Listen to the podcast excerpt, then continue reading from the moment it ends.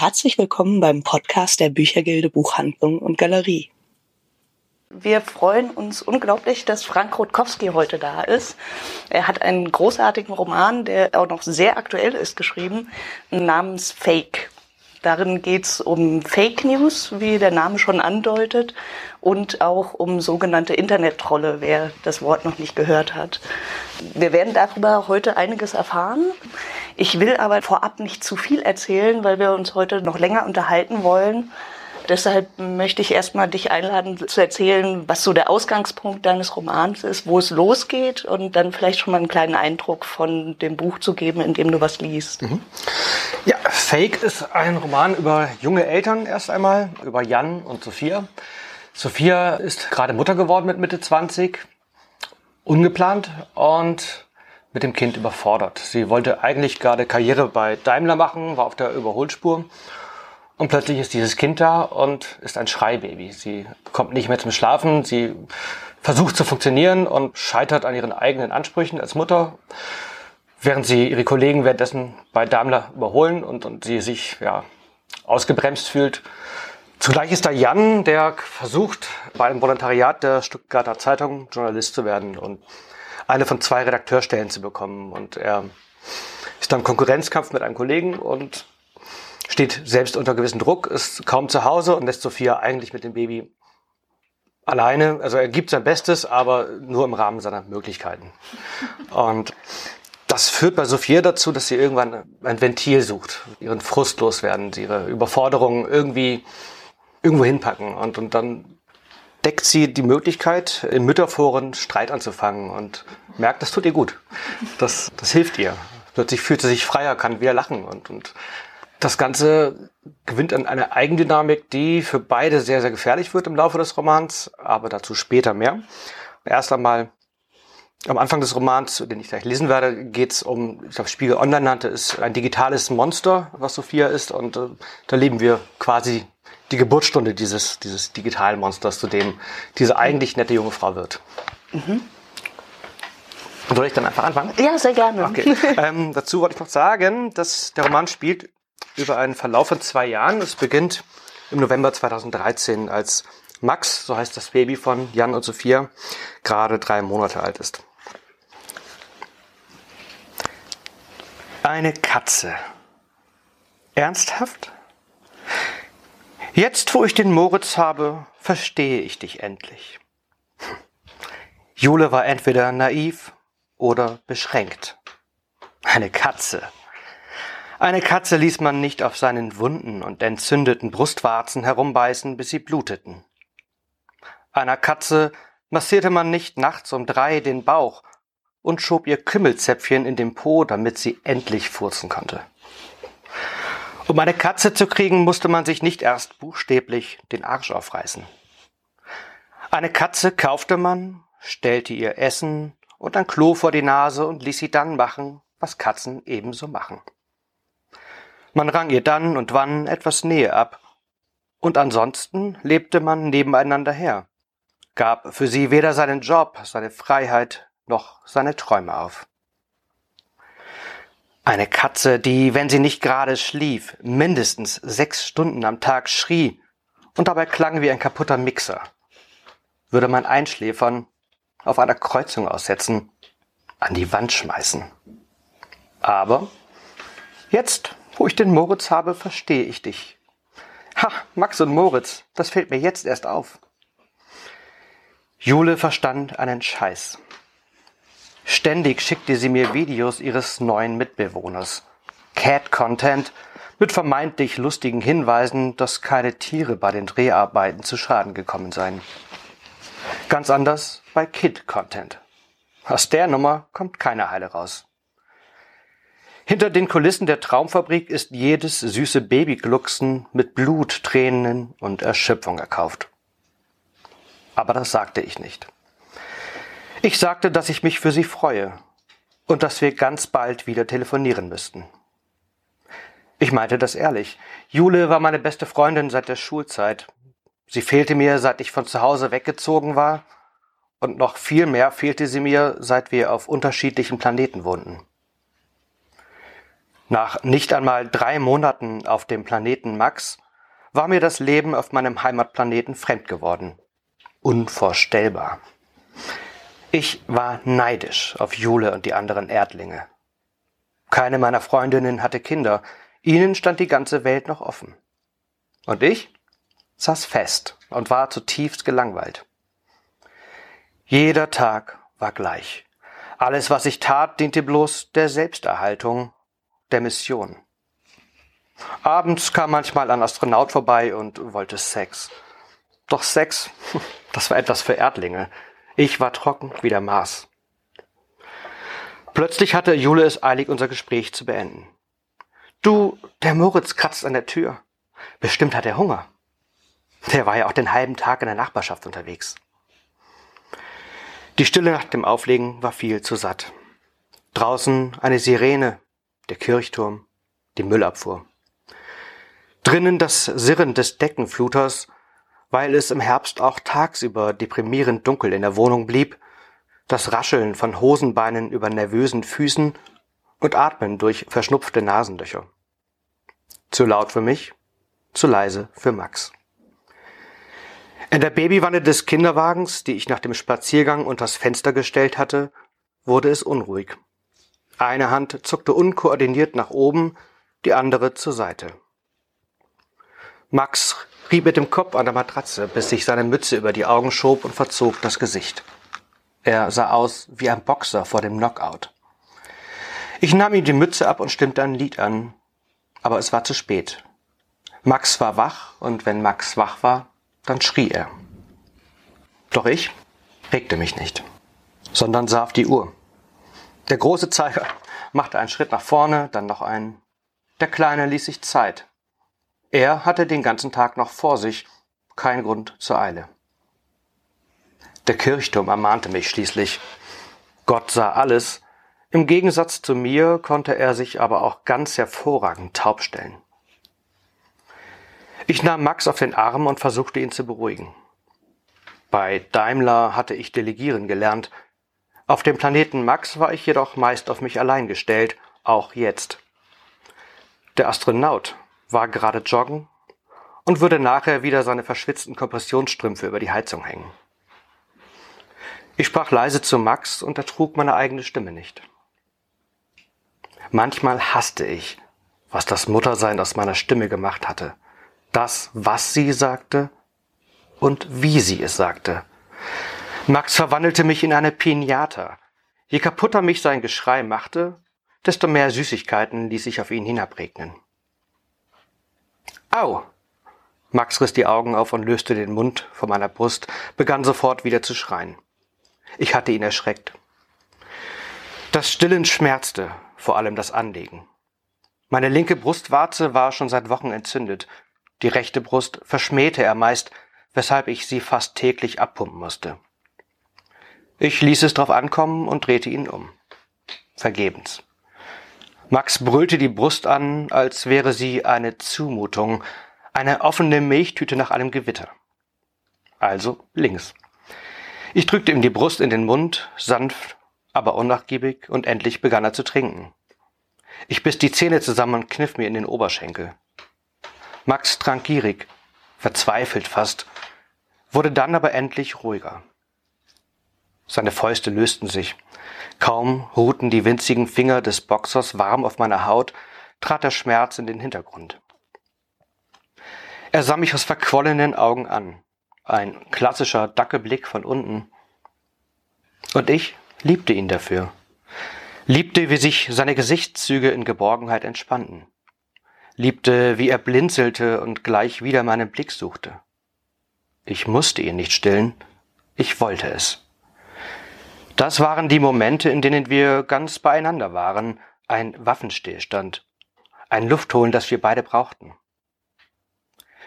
Wir schaffen das, sagte ich leise. Vertrau mir. Die Haustür fiel ins Schloss. Der Astronaut war zurück. In letzter Zeit dauerten seine Expeditionen immer länger. Er nahm genügend Sauerstoff für zehn Kilometer und mein Firmenticket mit, um sich treiben zu lassen und in anderen Stadtteilen zu verlaufen. Irgendeine U-Bahn fuhr immer zurück. Während ich die Stellung hielt und Furchen ins Parkett schlurfte, wurde sein Radius ständig größer. Ich hatte gehofft, dass er länger schläft und du etwas Pause hast, sagte er beim Hereinkommen, das Gesicht noch immer rot vor Anstrengung und lächelte sein schlechtes Gewissenlächeln. Jan setzte sich neben mich und legte eine Hand auf Max. Hey, tut mir leid, dass es so lang gedauert hat. Heute passte einfach alles. Ich hab's bis zum Max-Eidsee geschafft, fast 13 Kilometer. Ähm, ich würde dann jetzt duschen gehen. Brauchst du irgendwas? Wasser, Tee? Hast du Hunger? Danke, ich brauche nichts, sagte ich und log. Und ob ich etwas brauchte. Einen Gin Tonic und eine Zigarette zum Beispiel. Einen Halbmarathon und eine Auszeit. Einen guten Fick oder wenigstens die Lust auf einen. Schlaf. Ein Around-the-World-Ticket, das ich auf halbem Wege verfallen lassen würde. Ein bisschen von dem großen Glück, zu dem mir alle andauernd gratulierten. Ein zufriedenes Baby. Das Gefühl, nicht zu versagen. Ich nahm mein Handy in die Hand. Keine neuen Benachrichtigungen. Früher war das anders gewesen. Da war manches so dringend, dass ich selbst nachts und an Wochenenden sofort reagieren musste. Wie oft hatte Jan mir vorgeworfen, ein Workaholic zu sein. Noch vor Monaten liefen alle Fäden bei mir zusammen und nun warfen meine Kollegen das Knäuel einfach über mich hinweg. Die Welt drehte sich einfach ohne mich weiter, während mein eigenes Leben bloß noch konzentrisch um Max kreiste. Manchmal war das schön, viel zu oft gab es jedoch auch Tage wie diesen, Tage, an denen ich mich abgeschnitten von der Außenwelt fühlte und gelähmt vor Klaustrophobie. Nur, dass ich nicht allein war. In den Tiefen des Alls gab es viele andere, die einsam die Stellung in neu gegründeten Kolonien hielten. Sie tauschten sich in Dutzenden Mütterforen aus, vernetzten sich. Mit einer Konföderation hatte das allerdings nur wenig gemein. In den Foren ging es eher zu wie bei Star Wars.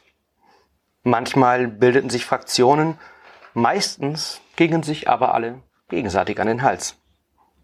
Es gab die panischen Mütter, die ständig Angst hatten, etwas falsch zu machen und deshalb ihr Kind verhätschelten. Militante Mütternazis, die alles besser wussten. Tiefenentspannte Latte Macchiato Mamas, denen alles egal war, solange sie sich mit ihren Freundinnen zum Brunchen treffen konnten. Ökorebellinnen, die vom Impfen warnten und stattdessen auf Zuckerkügelchen und Heilwolle schworen. Man stritt sich ums Impfen, Stillen oder Färbern, warf einander Durchschlaflügen oder Rabenelterntum vor, verschliss eine entnervte Moderatorin nach der anderen. Kurzum, es war durchaus amüsant. Anfangs hatte ich noch mitdiskutiert und mich bemüht, den rauen Ton in so manchem Thread zu mäßigen. Schnell sah ich aber ein, dass das bloß Zeit, Kraft und Nerven kostete. Trotzdem hatte ich vor zwei Tagen erstmals selbst eine Frage gestellt. Eine Verzweiflungstat, weil Max auch nach fast drei Monaten noch ein Schreibaby war. Erst jetzt traute ich mich, die Antworten zu lesen. Baby Love empfahl mir Globally. Schneewittchen 86 einen Gang zum Osteopathen. Soweit, so gewöhnlich. Jennifer schob Max Probleme auf meine Ernährung, während Mummy for Life, die auf ihrem Profilbild tatsächlich etwas von einer lebenden Mumie hatte, ein Geburtstrauma vermutete. Zuletzt hatte mir Agnes geantwortet. Forumsurgestein mit 3258 Beiträgen und einem Ruf wie Kim Jong-un. Schätzchen, du bist nicht die erste Frau, die ein Kind großziehen muss. Wäre es wirklich so schwer, wäre die Menschheit längst ausgestorben. Fass dir mal lieber an die eigene Nase. Ist es nicht vielleicht dein Stress, der auf das Baby abfärbt? Was für eine dämliche Kuh. Ich unterdrückte ein Lachen und schüttelte den Kopf. Das war doch lächerlich. Agnes war lächerlich. Und doch riss ihr Kommentar direkt unter Max warmem Körper ein klaffendes schwarzes Loch mit der Sogkraft von tausend sterbenden Sonnen in meinen Bauch. Endlich kam Jan aus dem Bad und fragte mich doch tatsächlich, wo das Lansino sei, die Salbe für meine entzündeten Brustwarzen. Kaum zu glauben, stöhnte er, aber meine Nippel sind seit dem Laufen total wund, die haben sogar geblutet. Das muss am neuen Funktionsshirt liegen. Es hat die ganze Zeit gerieben. Ich sagte es ihm. Willkommen im Club, was? Endlich verstehe ich dich. Wie hältst du das nur aus, Sophia? Tja, sagte ich. Jeder weitere Kommentar erübrigte sich. Kannst du mir Max gleich bitte ein bisschen abnehmen? Musst du aufs Klo? Ich dachte da eher an eine Pause. Jan seufzte. Reichen zehn Minuten? Hey, du weißt doch, dass ich mit Martin unbedingt diesen Artikel fertig kriegen muss. Ich hatte es tatsächlich vergessen. Jan und Martin, das dynamische Volontärsduo. Seit Monaten spielten sie sich als Dream Team auf, obwohl beide um dieselbe Redakteurstelle bei der Stuttgarter Zeitung kämpften. Max und ich standen in Konkurrenz zu einer Freundschaft mit festem Ablaufdatum. Dann fang lieber gleich an, so bist du schneller fertig. Ich gehe vielleicht einmal mit Max spazieren, das Viertel unsicher machen. Tut mir echt leid, sagte Jan. Es ist Sonntag und ich habe kaum Zeit für euch. Aber ich beeile mich und mache es heute Abend wieder gut. Versprochen. Abends endlich die Ablösung. Eine Auszeit, nur für mich. Egal was passiert, hatte Jan gesagt. Hm. Viel mit mir anzufangen wusste ich nicht, obwohl es mindestens tausend Dinge gab, zu denen ich tagsüber nicht kam. Ich versuchte zu lesen, aber meine Augen wurden schon nach zwölf Seiten schwer. Max schien zu schlafen, zumindest hörte ich keinen Mucks. Auch ich sehnte mich nach Schlaf, fand im Bett aber einfach keine Ruhe. Als ich nach zwei Stunden endlich wegdriftete, setzte nebenan das Geschrei ein. Egal, was passiert. Ich blieb liegen, versuchte es weiter. Zehn Minuten, zwanzig. Max weinte noch immer und ich gab es auf nahm das Handy vom Nachttisch und bot Jan meine Hilfe an. Er antwortete nicht. Im Forum war inzwischen ein Streit um meine Frage entfacht. Manche nahmen mich in Schutz, andere schlossen sich der Meinung von Agnes an. Ich hielt mich raus und las stattdessen lieber die neuesten Themen. Essensrituale mit Trotzkind. Hilfe, Schlafsackdilemma. Meine Hebamme ist zu grob. Grüner Stuhl normal? Bei einem Thema blieb ich schließlich hängen. Kugelbauch 19, ein Forums-Newbie mit nur drei Beiträgen, wandte sich an uns mit einem Schlafproblem. Ich weiß wirklich nicht mehr weiter. Nachts ist mein Süßer immer hellwach und am Tag kratzt er fast sechs Stunden. Ich habe mal gelesen, der Schlaf ist bei uns Menschen genetisch veranlagt. Ist das so? Gibt es auch bei Babys schon Lerchen und Eulen? Ich tippte eine Antwort löschte sie wieder, hörte Max beim Schreien zu und tippte sie erneut. Wenn das auf deinem Profilbild dann süßer ist, dann ist die Antwort leicht. Ganz klar Eule. Wart ihr wegen des Kopfumfangs schon beim Arzt? Kugelbauch 19 war noch online. Sie antwortete sofort in Großbuchstaben. Willst du damit sagen, mein Kind sieht aus wie eine Eule? Ich musste lachen. Zum ersten Mal seit Wochen und fühlte mich gleich viel freier. Sei froh, dass es nachts dunkel ist. Wie putzt du ihm eigentlich die Halsfalte? Q-Tip? Ich steckte das Handy ein und ging ins Wohnzimmer. Jan trug Max an der Schulter und tigerte sichtlich gestresst auf und ab. Was machst du hier? Du hast doch heute Abend frei. Er meinte es gut und ich wusste das zu schätzen. Aber ich hatte das Gefühl, dass es meine Aufgabe war. Ich war es schließlich gewesen, die das Baby unbedingt hatte bekommen wollen. Ist schon okay, ich habe mich ausgeruht. Sieh zu, dass du Schlaf bekommst, du musst morgen arbeiten. Als Jan zu Bett gegangen war, setzte ich mich mit Max aufs Sofa und stillte ihn. Ich schaute wieder aufs Handy, keine Reaktion bislang. Natürlich war ich gemein gewesen, ein schlechtes Gewissen hatte ich aber nicht. Im Gegenteil. Endlich wusste ich, was ich mit dem nächsten Tag anfangen wollte. Agnes rausekeln. Ich hatte Lust, Troll zu spielen und den Laden ein bisschen aufzumischen. Der Gedanke gefiel mir. Er gefiel mir sogar richtig gut. Fünf Tage. Länger dauerte es nicht, um Agnes aus dem Forum zu jagen. Alles, was ich dazu brauchte, waren etwas Recherche und eine Handvoll gezielter Guerilla-Angriffe Schon musste ich nichts weiter tun, als amüsiert dabei zuzusehen, wie ihr die anderen den Rest gaben. Agnes war perfekt. Scheinbar mühelos bekam sie alles unter einen Hut. Drei Kinder zwischen zwei und acht, ein Ladengeschäft in Münster samt Davanda-Shop, wo sie selbst genähte und gefilzte Niedlichkeiten für glückliche Mütter verkaufte, parallel dazu sogar ein Fernstudium. Trotzdem fand sie noch immer die Zeit, uns im Forum permanent an ihrer unumstößlichen Weisheit teilhaben zu lassen. Aber niemand schreibt mehr als 3000 Beiträge, ohne zwischen den Zeilen Brüche erkennen zu lassen. So sehr ihr auch alles zu gelingen schien, manchmal stieß selbst Agnes an Grenzen. Mehrfach hatte sie über impfwütige Ärzte oder zimperliche Erzieherinnen geklagt, die sie schon beim kleinsten Hüsteln darum gebeten hatten, ihr Kind aus der Kita zu holen. Und dann gab es da vor einiger Zeit noch einen Einrichtungswechsel aufgrund hm, pädagogischer Differenzen, wie sie es nannte. Dank der Hinweise in ihren Postings war es nicht schwer, den Namen der Kita herauszufinden. Eine anonyme Mitarbeiterin packte im Forum nun endlich aus. Egal ob Bindehautentzündung, Bronchitis oder gar Masern, immer wieder war Agnes ihr Kind krank zur Kita gebracht oder zu spät abgeholt. Der Gipfel seien schließlich die drei Paracetamolzäpfchen gewesen, die man beim Wickeln halb aufgelöst in der Windel entdeckt habe. Belegt mit einem Foto, für das ich, tja, weder Mühen noch Nutella-Hände gescheut hatte. Dass der Account nach nicht einmal zwei Tagen gelöscht wurde? geschenkt. Bewirft man jemanden mit Scheiße, bleibt immer etwas hängen. Mit einem Mal hatte Agnes sämtliche Autorität im Forum eingebüßt. Viele, die sich lange genug von ihrem harschen Urteil unterjocht gefühlt hatten, begehrten plötzlich auf und stellten die Moderatorin bei jeder Gelegenheit an den Pranger, bis sie entnervt das Handtuch warf. Ein Triumph auf der ganzen Linie. Ich fühlte mich wie William Wallace, wie John Dark, wie das Wunschkind von Neo und Trinity mit einem ganzen verdammten Koffer voller roter Pillen. Soweit erstmal.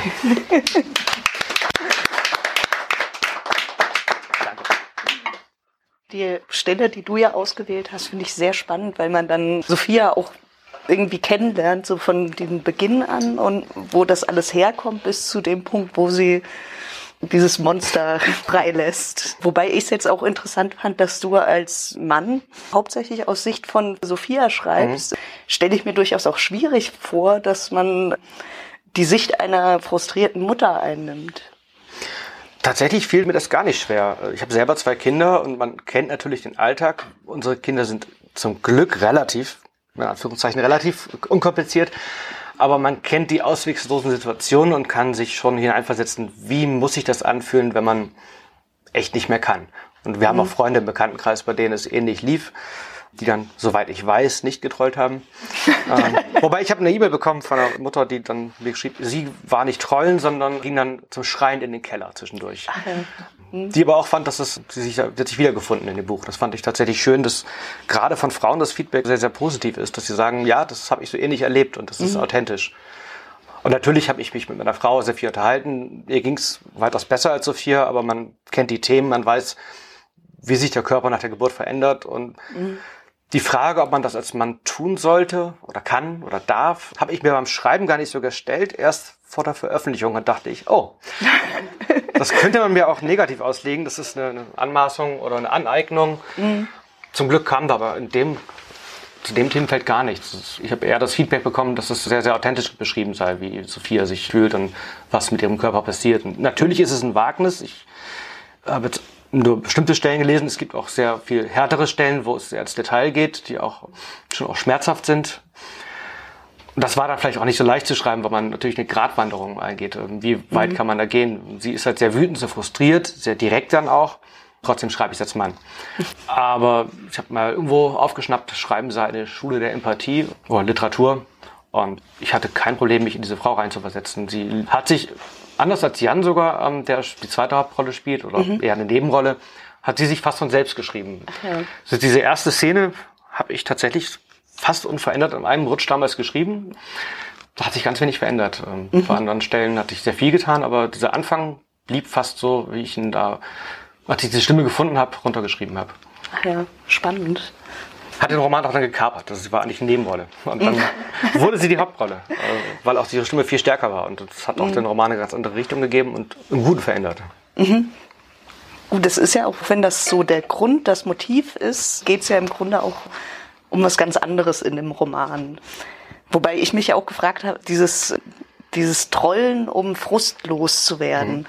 Hast du dich da eingelesen? Ist das realistisch als Motivlage oder ist das, also ich habe intuitiv gedacht, ja, kann ich verstehen, aber so ein Bauchgefühl muss ja nicht unbedingt der Wahrheit entsprechen. Ja, ich glaube, in den letzten Jahren hat das schon sehr zugenommen. Also mhm. egal, welche Zeitung man online liest, die Kommentarspalten sind voll und auch ich war in vielen Foren, Musikforen oder Filmforen unterwegs früher und habe auch gemerkt, wie das der Ton immer rauer wurde und, und Leute mhm. unter dem Denkmal der, der Anonymität immer mehr Dinge sagten, die sie im normalen Leben ihrem Gegenüber nie sagen würden. Und das ist schon was, es gibt auch im Roman dieses Bild, dass es wie ein Tumor das echte Leben reinstreut. Und das ist schon ein Eindruck, den ich in den letzten Jahren sehr deutlich habe. Und ich habe den Roman geschrieben unter dem Eindruck von Brexit, von Trumps Wahlsieg und das spielt ja schon alles sehr mit rein. Dass mhm. ganz viel gekippt ist in den letzten Jahren und das liegt auch an sozialen Medien und an dem Ton, der da herrscht und Grenzen, die da fallen, gefallen sind in den letzten Jahren und weiter fallen. Mhm. Also so am Ende, das wird ja es wird ja noch krasser. Also da kommt ja noch ganz viel. Aber ich finde, es klingt bei dem, was du jetzt gelesen hattest, dass sie äh, die Kommunikationsmuster auch ganz von Anfang an für sich nutzt. Sie ist ja nicht diejenige, die alleine Agnes vertreibt, sondern sie nutzt auch alle anderen dafür. Mhm. Geht es da um Macht? Bisschen schon, denke ich, ja. Also ich glaube nicht ursprünglich. Ursprünglich war es bei ihr ein Ventil, das musste irgendwie raus. Mhm. Um, ähm, aber sie merkt, dass sie da ganz viel mit auslösen kann, dass es in ihrer Hand liegt, dass sie den mit einem einzelnen Kommentar oder ähm, mit einem einzelnen Eintrag Leute gegeneinander aufstacheln kann. Sie spielt dann mhm. manchmal auch mehrere Rollen später, dass sie auf der einen Seite den Homöopathiegegner spielt, auf der anderen Seite den Befürworter und dann Diskussionen anzettelt oder halt Kinderärzte, die ihr krumm gekommen sind mit schlechten Bewertungen, die sehr, sehr obskur und abstrus sind, dann auch schädigt. Und ich glaube, es geht schon auch um Macht, weil sie natürlich durch diese Mutterschaft eine Art Kontrollverlust spürt. Und mhm. sie ist jemand, der, dem im Leben alles immer gelungen ist. Sie war immer perfekt eigentlich. Perfekter, als sie eigentlich sein möchte, weil sie von dem Vater so in diese Rolle reingedrängt wurde. Jemand, der immer Bestnoten hatte, immer das gemacht hatte, was er eigentlich sollte und bestenfalls Scheine Rebellionen dann geführt hat in ihrem Leben. Und plötzlich hat sie da was, wo sie einerseits Macht ausüben kann, andererseits kann sie einfach mal nicht perfekt sein, kann einfach mal gegen ihre eigene Rolle spielen, der sie mal einfach wirklich die Böse sein. Und das tut ihr, glaube ich, ganz gut. Und es ändert tatsächlich auch ein bisschen was bei ihr. Sie, sie verändert sich auch im Laufe des Romans. Die ist am Anfang, wenn man sie in Interaktion mit anderen Menschen sieht, sehr, sehr passiv und sagt wenig, was sie bedrückt, was sie betrifft, was sie ärgert, frisst eigentlich alles in sich hinein und das ändert sich. Am Anfang zum Gut, dass sie lernt, aus sich herauszugehen, das gibt aber mehr, immer mehr, dass sie auch im echten Leben eigentlich ein Trollverhalten an den Tag legt und überzogen reagiert, dass da auch die Grenzen verloren gehen so ein bisschen. Ist ja auch ein bisschen das, was du jetzt für allgemein schon angedeutet hast, dass sich das vom Internet durchaus in unsere Gesellschaft überträgt. Ja. Fand ich auch sehr spannend dargestellt in dem Roman. Danke. Das war der Podcast der Büchergilde Buchhandlung und Galerie. Vielleicht hören wir uns bald wieder.